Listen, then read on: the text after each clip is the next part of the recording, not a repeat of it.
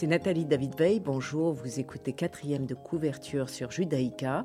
J'invite un écrivain à parler de ses secrets, de ses rituels d'écriture, de ses sources d'inspiration comme de ses doutes pour découvrir les dessous de la création.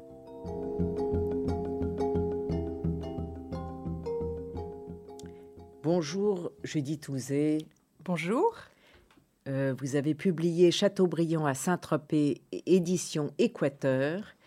Euh, et je vous présente, vous êtes philosophe, historienne de l'art, scénariste, auteur de la première biographie en français de Marcel, Marcel Duchamp en 2007. Vous avez obtenu le prix de la biographie du magazine Le Point. Vous avez écrit pour le cinéma. Honoria est votre premier roman et Chateaubriand à Saint-Tropez suit. Est-ce que vous aimez faire des recherches, Judith Doucet Vu la liste de mes, de mes créations, oui, j'aime beaucoup passer du temps à la Bibliothèque nationale, je dois dire, ou, ou ailleurs, ou dans d'autres bibliothèques, pour faire des recherches. Et vous faites les recherches d'abord, puis vous écrivez, ou vous faites les deux à la fois? Je, alors, pour Duchamp, évidemment que j'ai fait les recherches d'abord. Et pour Chateaubriand à Saint-Tropez, je me suis immergé dans euh, l'œuvre de Chateaubriand et les critiques qui allaient autour pour essayer de comprendre le personnage. Et, je, mais pour Chateaubriand à Saint-Tropez, enfin, on va y revenir, j'imagine, après, euh, je suis d'abord partie du sujet du roman. Et Chateaubriand est venu après. Le, le, roman est tout à fait amusant. On est au mois de juillet, sous le soleil de Saint-Tropez.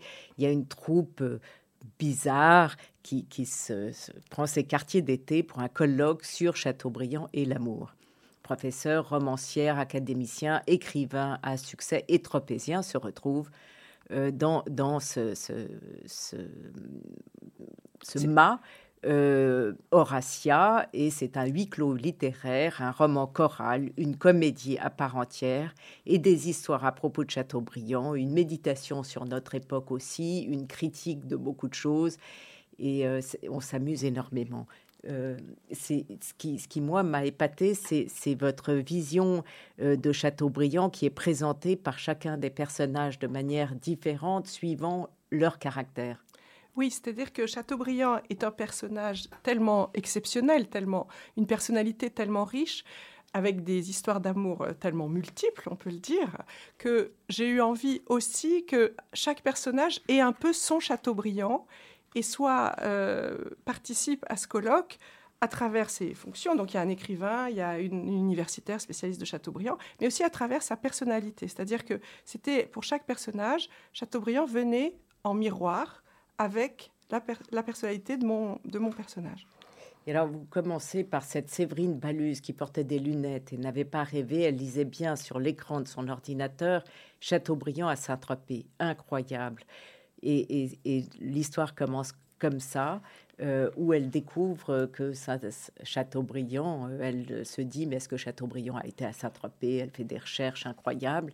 Euh, et puis, il y a cette question de l'amour, et vous les citez, les amoureuses de Chateaubriand, Pauline de Beaumont, Delphine de Custine, Nathalie Noailles, Claire de Kersin, Cordélia de Caslan et Madame Ricamier plus tard. laquelle préférez-vous? Nathalie de Noailles, sans hésiter. Ah oui? Parce que c'est la, c'est celle qui le, je pense que c'est celle qui l'a le plus euh, bluffé.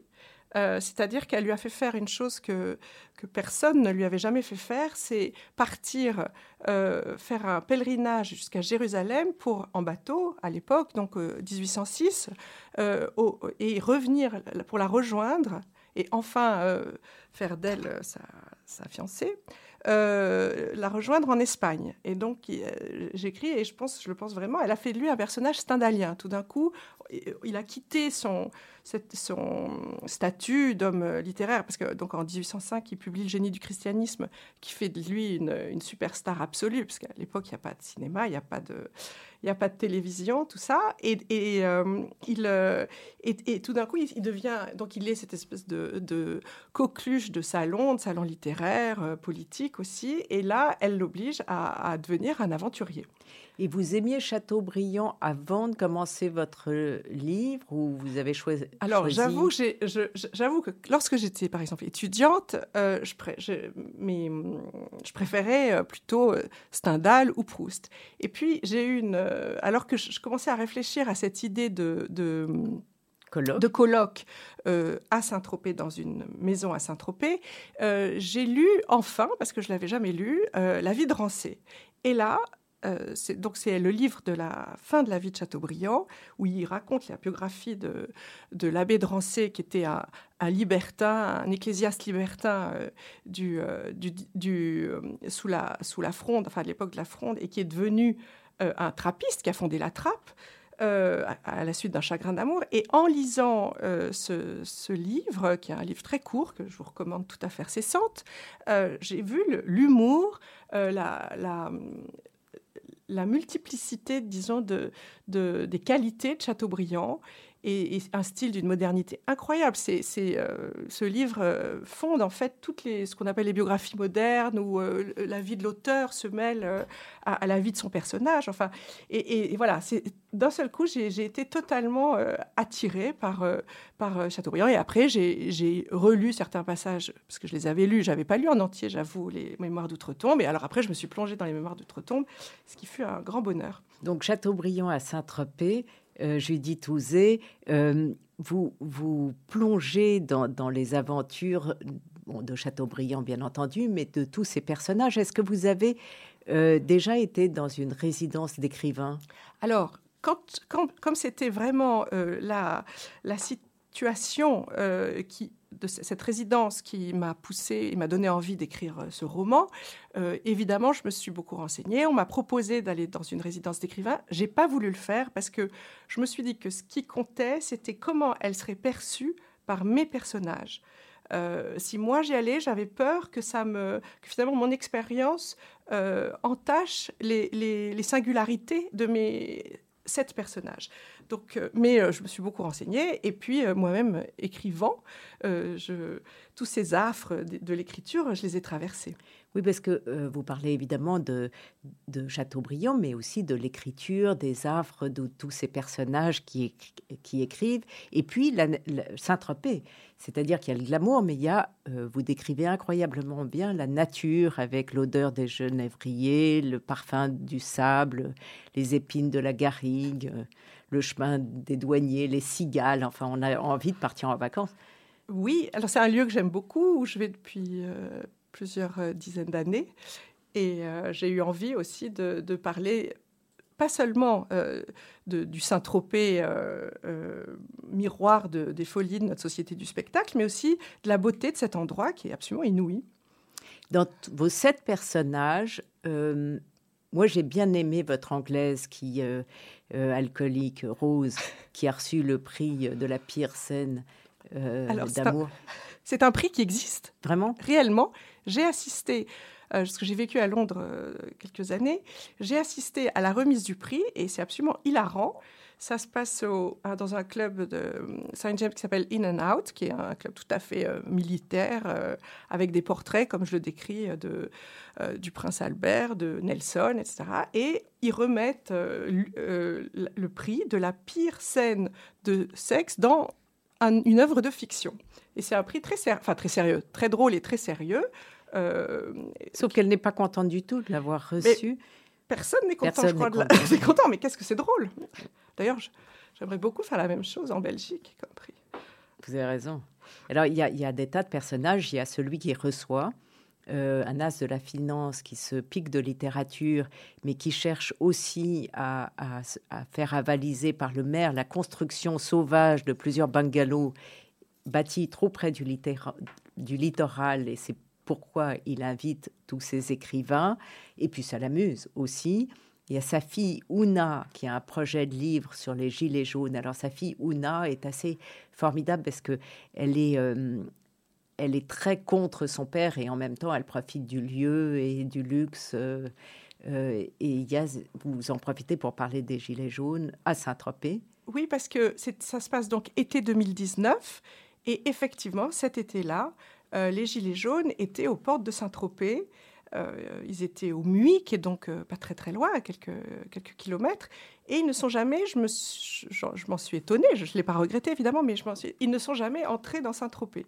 Comme si c'était un espace de rêve qu'ils n'avaient pas voulu atteindre, enfin, qu'ils voulaient préserver. Alors que c'est quand même là où se manifestent le plus la disparité euh, entre les fortunes. Et puis vous avez les deux personnages sérieux, si je puis dire, l'académicien Pierre et... euh, Non, vous n'êtes pas d'accord. Eh ben, il est à la fois sérieux parce qu'il est académicien, parce que j'imagine qu'il a écrit le dictionnaire amoureux de Chateaubriand et qu'il en est à son 15e roman. Et, en même temps, c'est un, célibataire euh, euh, définitif qui, espère toujours trouver l'âme sœur dans la variété féminine. Et puis son pendant, si je puis dire, Marc, qui est l'universitaire hypernésique, ce qui tombe bien puisqu'il peut réciter des pages entières de Chateaubriand. Oui, ce, qui me, ce qui m'a amusé dans la, le couple de ces deux personnages, même s'ils ne sont pas en couple, et, c'est bien que vous les mettiez en, en, face à face, c'est qu'il y en a un qui a une approche de la littérature, Marc universitaire, c'est un structuraliste, il intellectualise tout, euh, il a déjà écrit un essai sur Chateaubriand, il rêve d'écrire un roman, parce que moi je pense que beaucoup, beaucoup d'universitaires comme Roland Barthes, en fait, rêvaient du roman. Et puis en face, il y a cette approche de la littérature plus, sensible, plus sensorielle, je dirais, qui est celle donc de l'académicien qui, lui, euh, aime les romans et, est en guerre contre cette intellectualisation de la littérature. Et d'ailleurs, il y a cet essai de scène, justement, de scène d'amour. Il n'arrive absolument pas à l'écrire et il s'y reprend.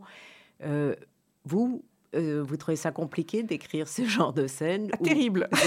terrible. Je me suis dit que vous profitiez. On, dit toujours qu'il faut avoir, euh, faut avoir tué ses parents pour euh, écrire des romans, mais là, on y est là. On va écouter votre premier choix musical, qui est l'ouverture de Così van, van tutte de Mozart, sous la direction de Charles Macras.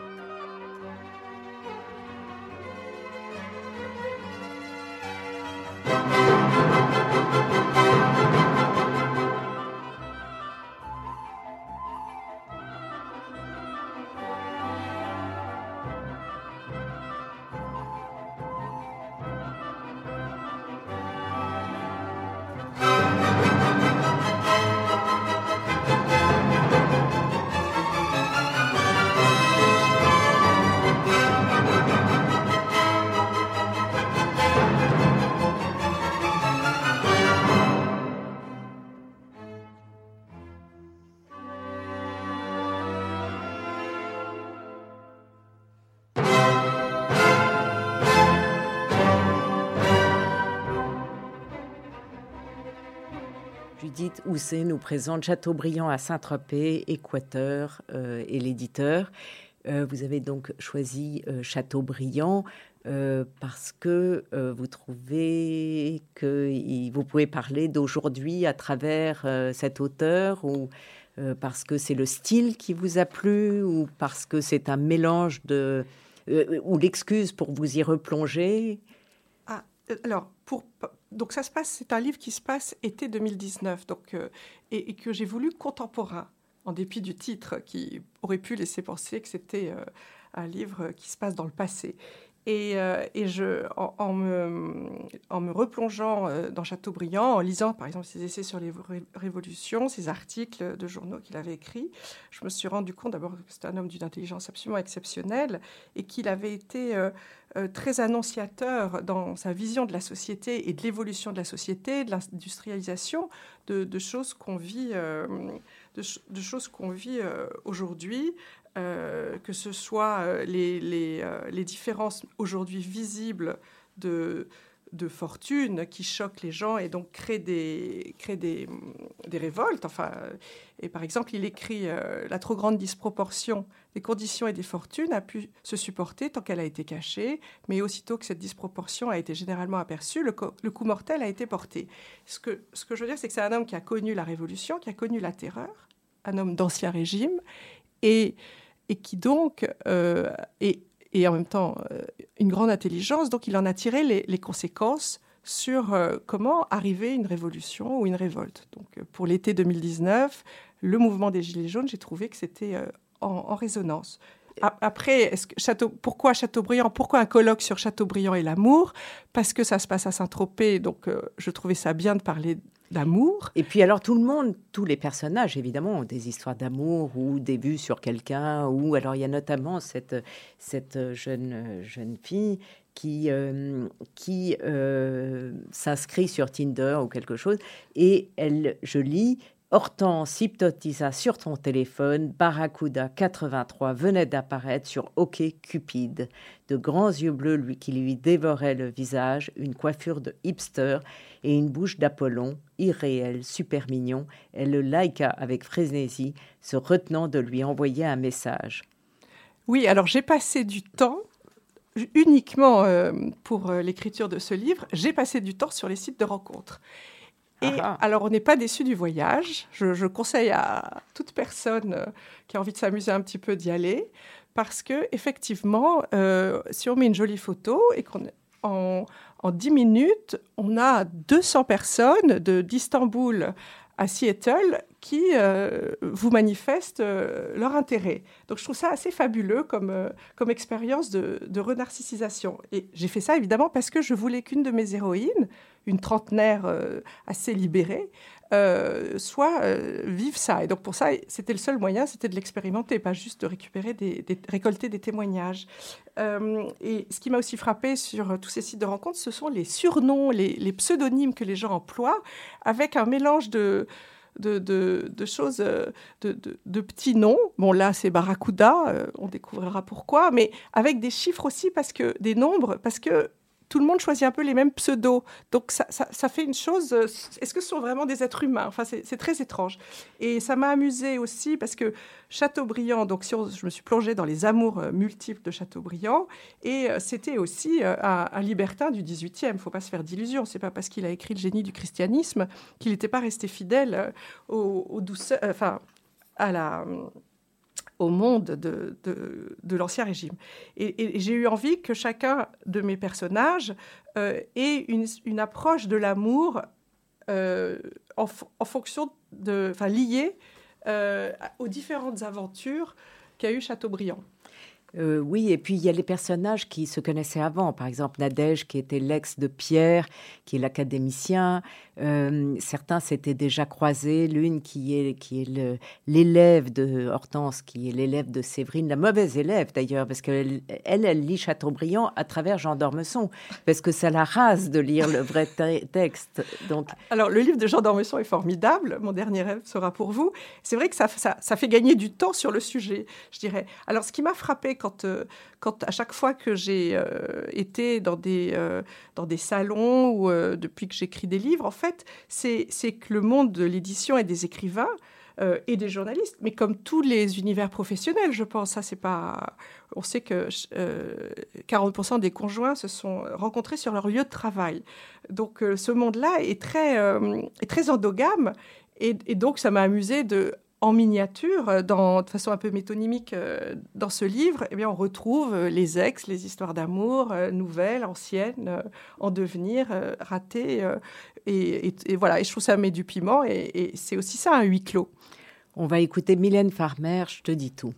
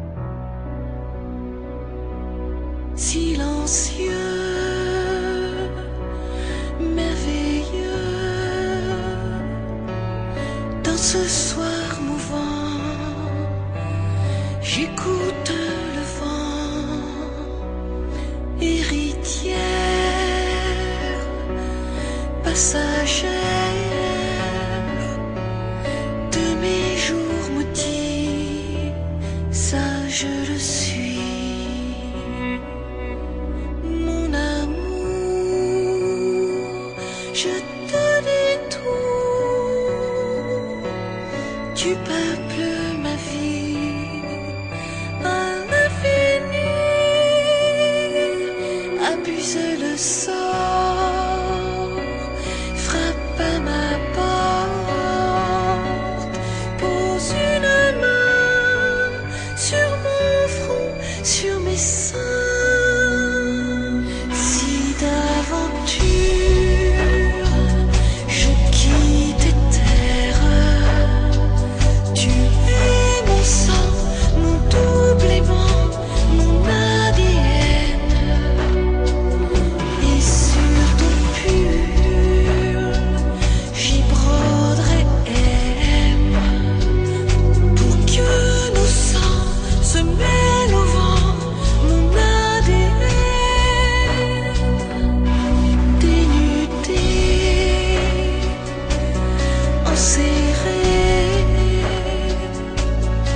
ce jeu sanglant. Je dis tout